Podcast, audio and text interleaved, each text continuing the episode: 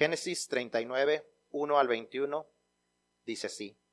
Llevado pues José a Egipto, Potifar, oficial de Faraón, capitán de la guardia, varón egipcio, lo compró de los ismaelitas que lo habían llevado allá.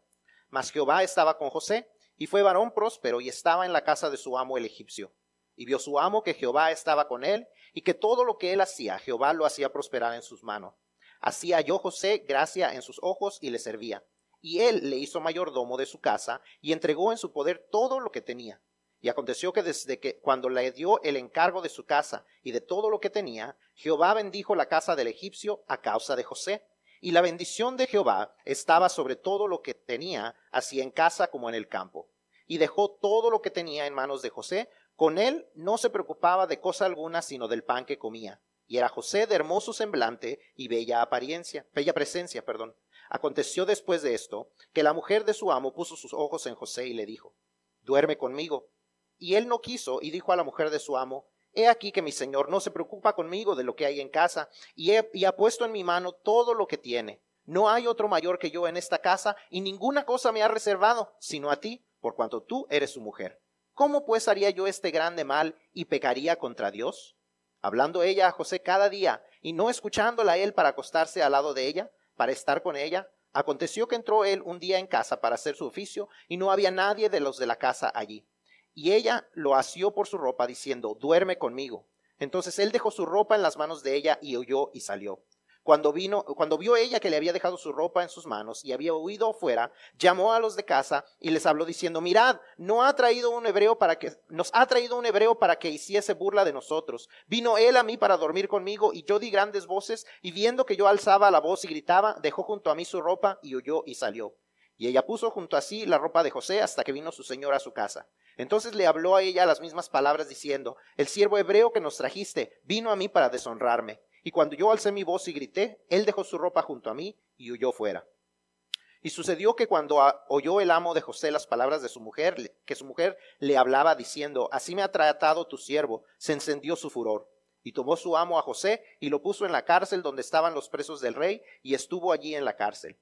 Pero Jehová estaba con José y le extendió su misericordia y le dio gracia en los ojos del jefe de la cárcel. Señor y Dios Santo, te damos gracias por un día más que nos podemos reunir ante tu presencia. Venimos inclinándonos delante de ti, Señor, reconociendo que todo lo que somos y todo lo que tenemos, cada oportunidad que tenemos de venir a tu casa, Señor, te la debemos a ti. Te pedimos, Señor, que tú quebrantes nuestros corazones en esta mañana. Hables a nuestras vidas. Nos ayudes a entender tu palabra y aplicarla en cada área, Señor, que necesite cambiar. Transfórmanos, Señor. Sabemos que hay muchas áreas en nosotros que necesitan cambiar. Sabemos que hay mucho que tú tienes que hacer dentro de nosotros, Padre. ayúdanos, Señor, que tu Espíritu Santo nos mueva a ser, a ser como el barro, Señor. A dejarnos manejar y dejarnos formar por ti, Señor. Perdónanos, Señor, por cada ocasión en que hemos fallado hacer lo que tú deseas que hagamos, Señor. Bendícenos, Señor, y ayúdanos a escuchar tu mensaje. Bendice a nuestros hermanos por todo el mundo, Señor, que no tienen el privilegio, Señor, de poder compartir tu palabra libremente, Señor, y fortalécelos donde ellos están. Te damos gracias, Padre, por esto, en nombre de Cristo Jesús. Amén. Amén. ¿Pueden tomar sus asientos?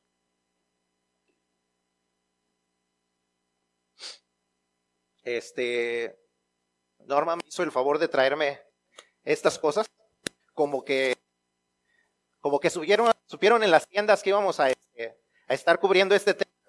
Yo no sé cómo se enteraron, pero usted va a las tiendas y ahora por todos lados están los limones. Como que Dios nos está queriendo recordar que debemos de estar preparados para cuando la vida nos da limones, naranjas, toronjas y más. Muchas cosas se han dicho acerca del poder. Abraham Lincoln dijo, casi todos los hombres pueden soportar la adversidad, pero si quieres probar el carácter de un hombre, dale poder. Nearly all men can stand adversity, but if you want to test a man's character, give him power.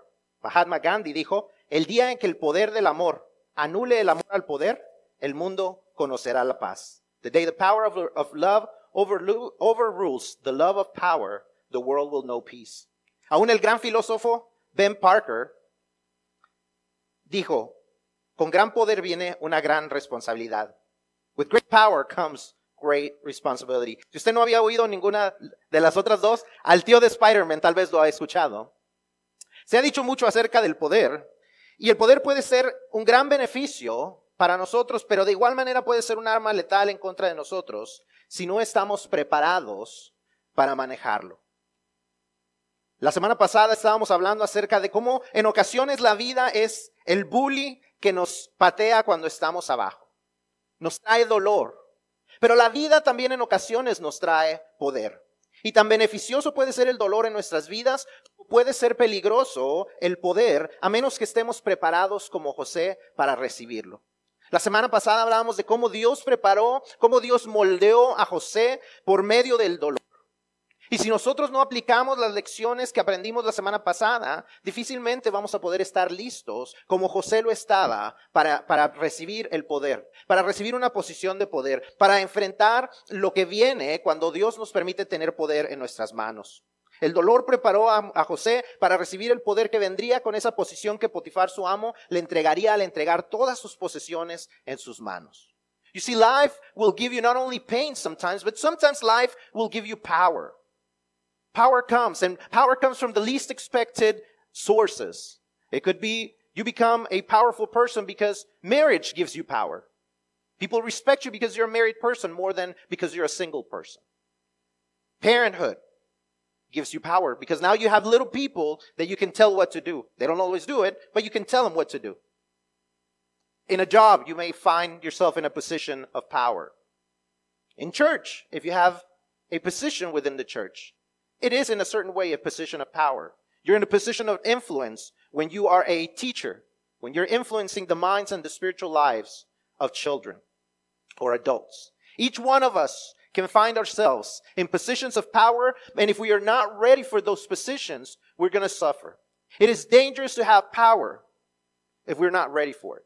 Si no estamos listos para recibir el poder, es muy peligroso para nosotros. Y todos podemos entrar en situaciones donde recibiremos poder. El ser padres nos da poder. Hay esas personitas que caminan alrededor a las cuales les podemos decir qué es lo que deben de hacer. No siempre lo hacen, pero tenemos el poder de hacerlo. Como, como personas casadas tenemos un cierto poder, una cierta influencia que la gente que es soltera no tiene. Cuando tenemos una posición en nuestro trabajo, una posición en la iglesia, nos da cierto poder. Y la gente, si no estamos listos para recibir el poder, difícilmente podremos lograr lo que Dios quiere hacer con nosotros. Y no solamente eso, sino que estaremos en un lugar muy peligroso para nuestra vida. Esta mañana continuaremos con nuestra serie de mensajes cuando la vida tiene poder y entonces estaremos viendo cómo José enfrentó las circunstancias cuando el poder llegó a sus manos y veremos cómo podemos aprender para estar preparados cuando Dios también nos dé esa oportunidad a cada uno de nosotros. Hay peligros potenciales en el poder. Y muchas veces no nos damos cuenta de ellos. There's potential powers, there's potential, sorry, potential dangers in receiving power in our hands. And there's many sources of power. So we must be ready if we don't want to fail God and if we don't want to fail in the plans He has for us. Si no queremos fallar a los planes que Dios tiene para nosotros, si no queremos atrasar el plan de Dios para extender su reino, tenemos que estar listos para cuando viene el poder. Ahora vamos a ver cuáles son los peligros potenciales del poder y vamos a ver cómo podemos estar preparados como lo estaba uh, José. Número uno, el peligro del orgullo. El peligro del orgullo. Creemos que lo hemos obtenido todo gracias a nosotros mismos. A José sabía que todo lo que estaba en sus manos no le pertenecía. José reconocía que todo lo que estaba en sus manos le pertenecía a quién? ¿A quién? A Dios, al faraón. Aquí todavía no llegamos al faraón. A Potifar. Recuerden que en ese tiempo era, estaba él con Potifar. Todo, el, todo, él sabía que todo le pertenecía. Aun cuando él se presenta delante de, de, la mujer de Potifar, él le dice, todo es de mi amo. Él me ha entregado todo, pero todo, él, él reconocía que todo era de, de Potifar. Él nunca había olvidado que nada era de él y que él solo era el administrador por gracia de Dios. Él reconocía que Dios era el que bendecía eh, la obra de sus manos. Él reconocía que Dios estaba con él. Eh, Potifar reconocía que el, el, trabajo de José no era por, los resultados del trabajo de José no era por lo bueno que era José, sino porque Dios bendecía lo que él ponía en sus manos. Aún Potifar reconocía eso.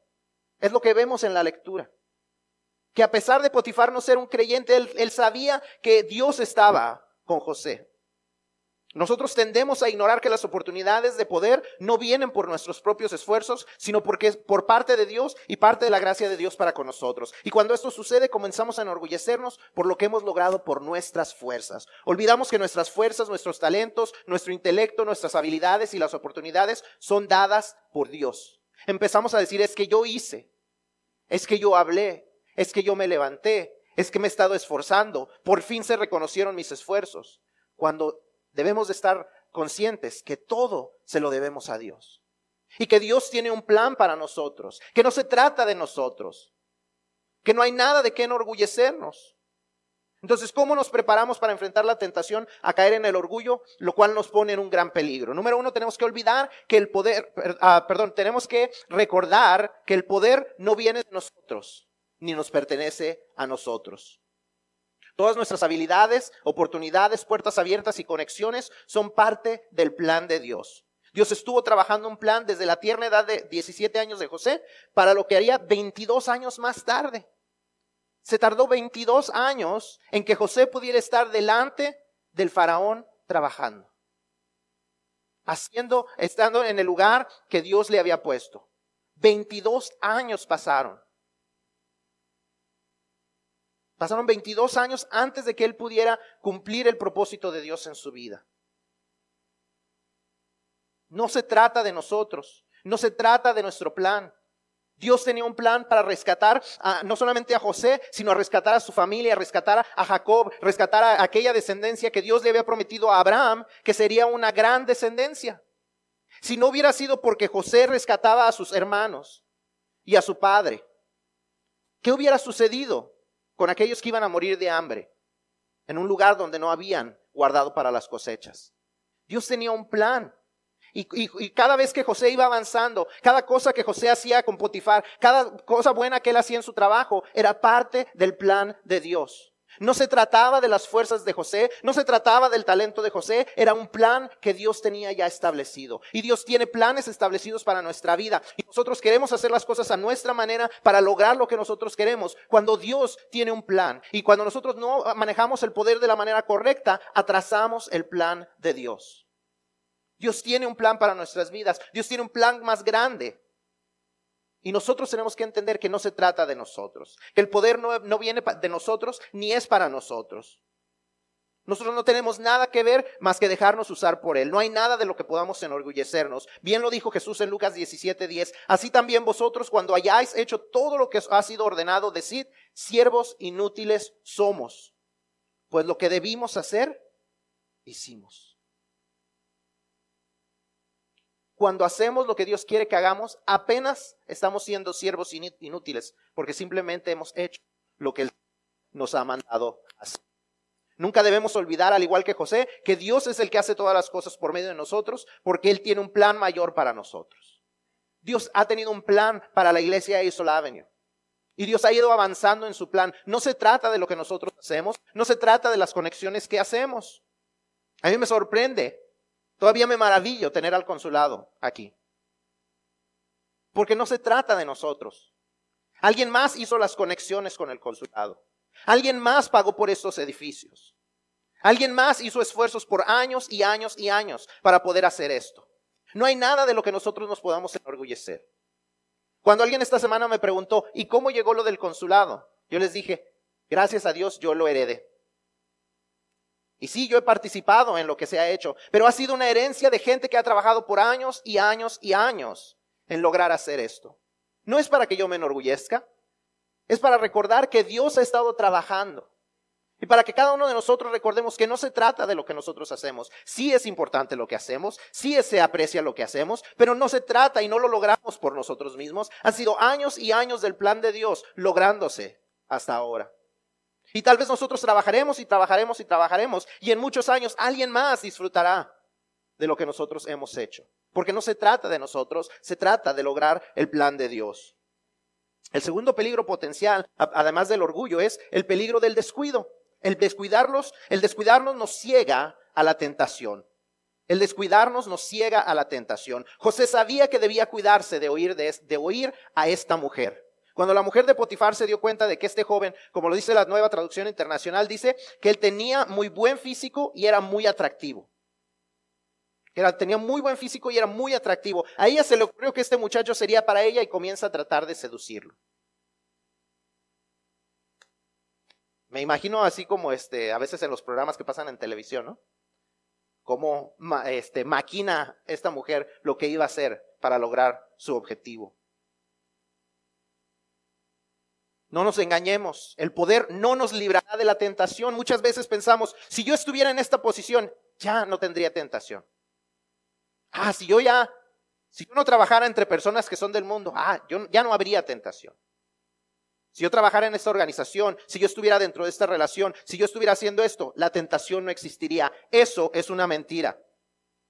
Al contrario, el poder trae más tentaciones. El poder trae la tentación del abuso del poder. El poder trae la tentación del robo. El poder trae la tentación de la traición. El poder trae la tentación del engaño. John Dalbert Acton dijo, el poder tiende a corromper y el poder absoluto corrompe absolutamente. Power corrupts and absolute power corrupts absolutely. Having power does not mean that you will have less temptation. Matter of fact, you'll have more temptation. You have the temptation of wanting to hold on to that power, to take advantage of that power, to abuse that power, to steal because of that power, to take advantage of that power for your, for your own benefit. El poder tiende a corrompernos si no estamos preparados. Debemos ser muy cuidadosos con lo que hacemos con el poder porque descuidarnos traerá gran ruina a nuestra vida. El poder tiende a corromper especialmente si no sabemos cómo manejarlo. Dice el dicho, el que nunca ha tenido y llega a tener, loco se quiere volver. Y nosotros normalmente pensamos eso en el, en el área del dinero, pero la verdad es que se aplica también al poder. El que nunca ha tenido poder y lo llega a tener, loco se quiere volver, porque nunca ha aprendido a manejarlo. Lo podemos ver en la historia y lo podemos ver todavía en las noticias entre nuestros países en Latinoamérica. Aquellos pueblos y aquellas personas que se han sentido oprimidas llegan al poder del gobierno y ¿qué sucede? Comienzan ellos a abusar del poder hasta que alguien más trata de derrocarlos. Y así sucesivamente porque no han aprendido a manejar el poder. Aquellos que eran los héroes porque eran los revolucionarios, ahora son los enemigos porque están abusando del poder. Eso sucede cuando dejamos que el poder corrompa lo que hay dentro de nosotros. Aquellos grupos de liberación se convierten eventualmente en grupos de opresión. ¿Cómo nos preparamos para ese peligro potencial? El remedio es no descuidarnos de lo que está a nuestro alrededor. You must be, you must be careful of your surroundings if you don't want to fall into the temptation, into the danger of forgetting and being careless. No debemos descuidarnos de los ataques que están alrededor, listos para hacernos caer. El versículo 10 nos dice que José se negaba a escuchar a la mujer, la rechazaba constantemente. Él tenía cuidado de no dejar que ella lo convenciera. Se cuenta la historia de un capitán al que le ofrecían dinero para transportar drogas. El primero le ofreció 5 mil dólares, después 25 mil dólares, después 50 mil dólares y por último le ofrecieron 100 mil dólares. Cuando llegó a esta oferta, él llamó a las autoridades para informar lo que estaba pasando. Ellos atraparon a la banda gracias a su información. Eh, cuando ellos le preguntaron, ¿por qué nos llamó esta vez después de tantas ofertas? Él respondió, porque estaban llegando a mi precio y tuve miedo. Did y'all understand the story? I can tell it again in English. There's a, captain of a, of a ship. He was asked by a cartel to smuggle drugs into a country. They offered him $5,000. Then they offered him $25,000. He said no. They offered him $50,000. He said no. They finally offered him $100,000. And at that point, he calls the, he calls the authorities to tell him that they are offering him this money. So these, the, this, this cartel gets trapped and that they are caught. They are arrested. And so the authorities come to him and ask him, well, why did you call us after so many offers? Why didn't you call us from the first offer? Why are you calling us now? He says, well, they kept increasing the offer and they were getting really close to my price and I got scared. I got scared that I was going to fall, that I was going to take it. You see, he was careful. He understood that as he kept listening to the temptation, eventually he would fall.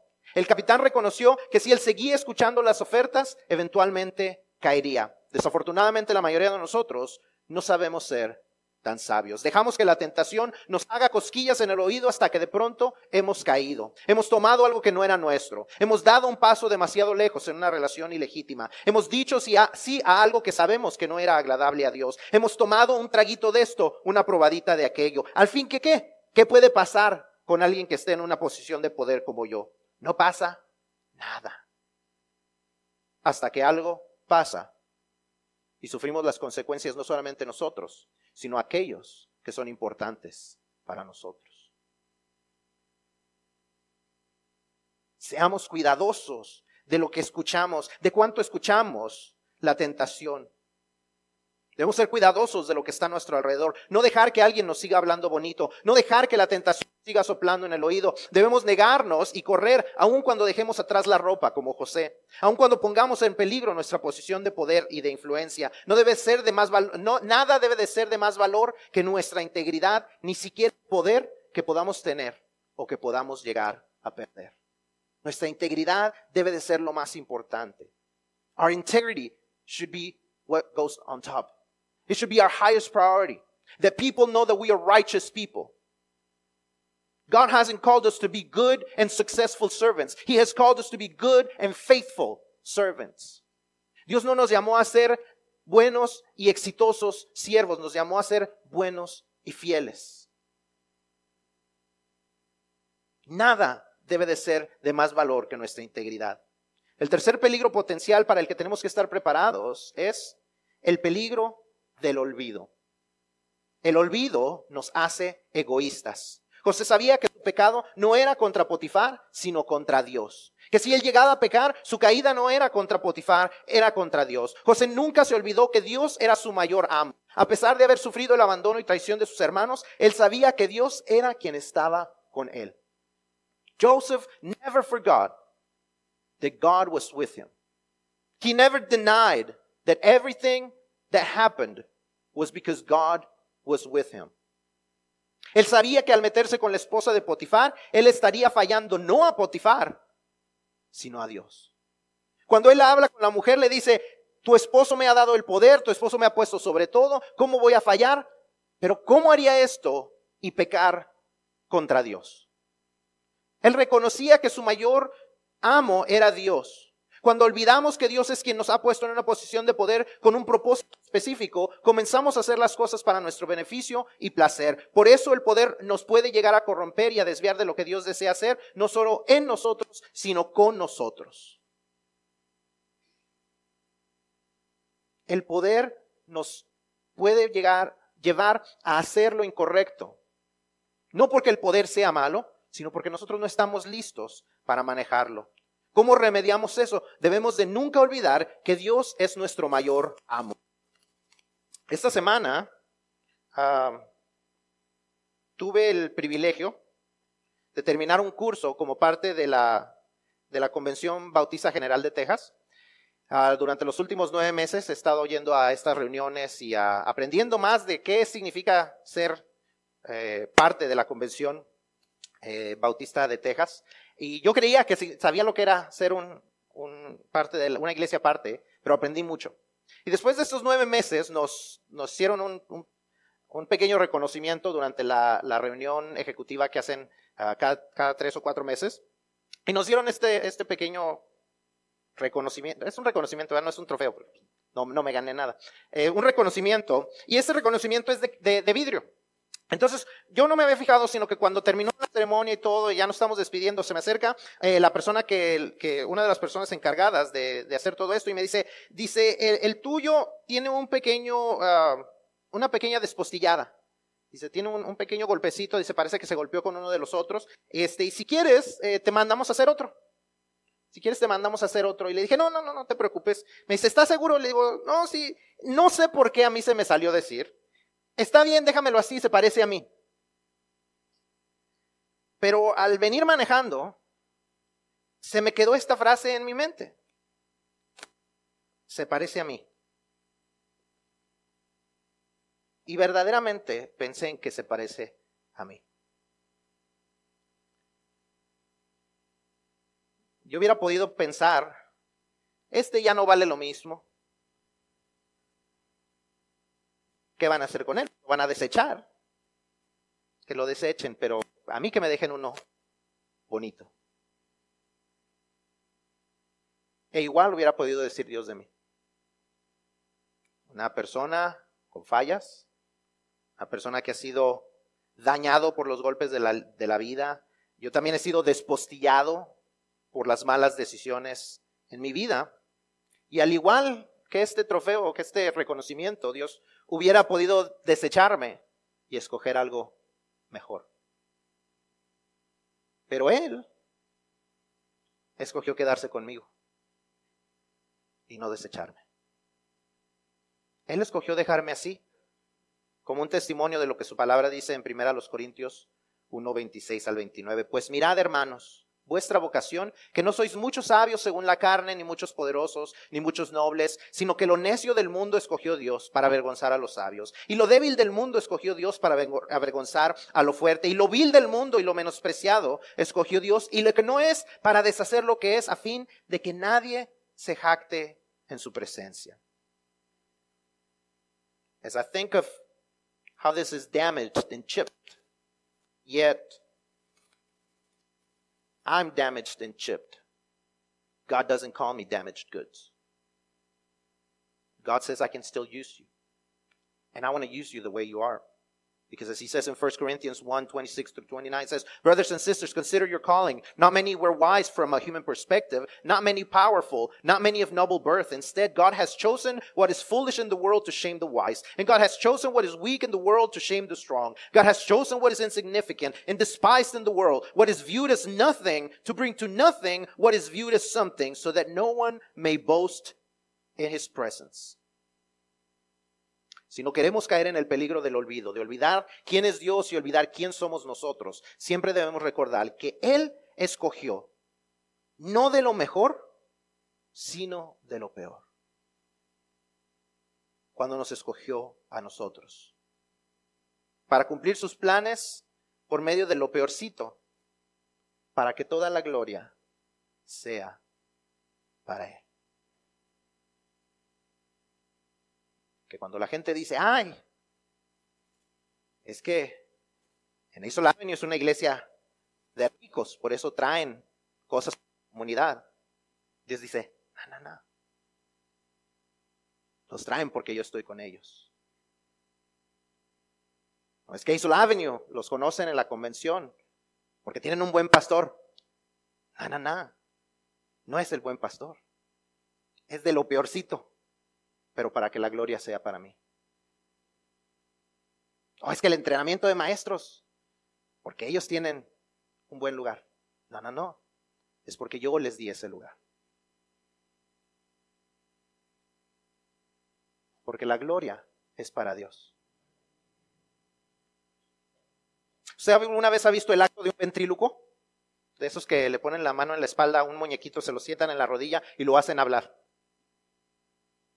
La gente le aplaude al muñequito a veces, pero en realidad le están aplaudiendo a aquel que lo trae de muerto a vivo, aquel que le da vida, aquel que habla a través de él, aquel que obra, aquel que mueve sus manos, es el que se lleva el aplauso y la gloria, porque el muñeco nada puede hacer por sí mismo. Ese es Dios. Nadie le aplaude al mono, la gente le aplaude al que lo hace hablar. La gloria es para el que lo mueve y le da vida. La gloria es para el que nos ha dado vida aun cuando estábamos muertos en nuestros pecados, como dice Efesios 2, 5. No se trata de nosotros, todo se trata de Él. It's all about Him. It's His story. It is His plan. And, and, and if we don't understand that, we are going to fail. Joseph understood that. Joseph understood. Do we understand? José entendía que era el propósito de Dios, que cada cosa buena y cada cosa mala que sucedía en su vida era parte del propósito de Dios. Aun cuando él no entendía, aun cuando él no podía ver la totalidad del plan, él entendía que Dios tenía un plan. Él entendía que él participaba de algo más grande. Y si olvidamos eso, eventualmente vamos a tener una caída muy dolorosa. No caigamos ante el peligro del olvido. Si usted se fija en los versículos 2 y 21, el principio y el final de lo que leímos, comienza con esta misma declaración. Jehová estaba con José. Cuando lo vendían los ismaelitas, Jehová estaba con José. Cuando estaba con Potifar, Jehová estaba con José. Cuando lo metieron a la cárcel, Jehová estaba con José. En las buenas y en las malas, sin importar lo que la vida le daba, Jehová estaba con José. Sin importar las circunstancias, ¿podemos decir nosotros lo mismo? Cuando Dios nos pone en situaciones de poder y de influencia, ¿se puede ver Dios está con nosotros o dejamos a Dios a un lado porque ya no lo necesitamos, porque hemos llegado a donde deseábamos? ¿Él es nuestro amo o lo tratamos más bien como el genio de la lámpara? Cuando hemos recibido el deseo, lo volvemos a meter. Todos tenemos la oportunidad de estar en una situación donde tenemos poder. Como les dije, ser la cabeza de un hogar, ser jefes en los trabajos, tener posiciones en la iglesia, en fin, infinidad de lugares donde podemos obtener poder. Lo que hagamos con ese poder definirá cómo la gente nos ve, como una herramienta de Dios o como alguien que solo usa a Dios para llegar a sus objetivos. ¿Cómo nos ve la gente? What do people see us like? Someone who is a tool for God's purpose or just like a tool? What do people think about us? Do they think that we are taking advantage of the power that we have? Do they think we're taking advantage of God? Pero déjeme darle una advertencia. A Dios nadie lo usa y se queda sin consecuencias. Siempre hay consecuencias para el que usa a Dios para hacer las cosas a su manera.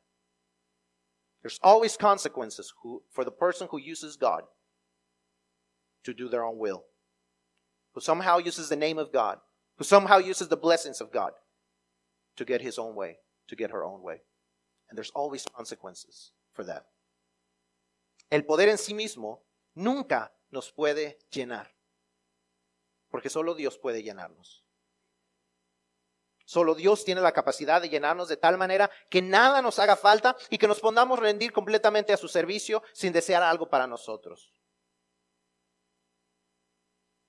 Y otra cosa acerca del poder. El poder es difícil de obtener, pero fácil de perder.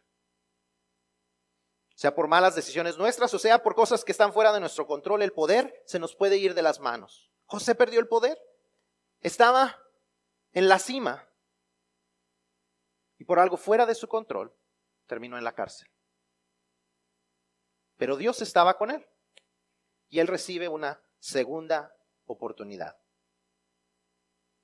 Y cuando nosotros recibimos segundas oportunidades, ¿cómo reaccionamos nosotros? ¿Qué hacemos con las, con las segundas oportunidades? ¿Qué hacemos cuando la vida nos da segundas oportunidades? Eso es lo que vamos a estudiar la próxima semana. Pero es importante que dejemos que Dios nos recuerde que Él tiene un plan para nosotros, que no se trata de nosotros, que no es acerca de lo que nosotros podamos lograr, sino lo que Dios quiere lograr por medio de nosotros. Así es que al, ir a casa, al meditar, al descansar, al meditar esta semana, recordemos y veamos las áreas donde Dios nos ha puesto, en áreas de poder, en áreas de influencia, y veamos qué estamos haciendo en esas áreas para llevar a avanzar el plan de Dios. Y si nada estamos haciendo, veamos qué es lo que vamos a hacer. Si somos los padres, ¿qué estamos haciendo para que el reino de Dios avance en la vida de nuestros hijos? Si, tenemos un lugar de influencia en nuestros trabajos, ¿qué estamos haciendo para que la gente vea a personas rectas que viven conforme al plan de Dios y representan a Dios en ese lugar? Si tenemos una posición de maestros en la, iglesia, ¿Qué estamos haciendo para aprovechar ese tiempo? Para que nuestros estudiantes aprendan y vengan listos para adorar a Dios. Es tiempo que dejemos de actuar como la iglesia y usemos lo que Dios nos permite hacer para verdaderamente ser la iglesia, para verdaderamente hacer lo que Dios desea que hagamos, para verdaderamente humillarnos ante Él y reconocer que lo que hacemos es para Él.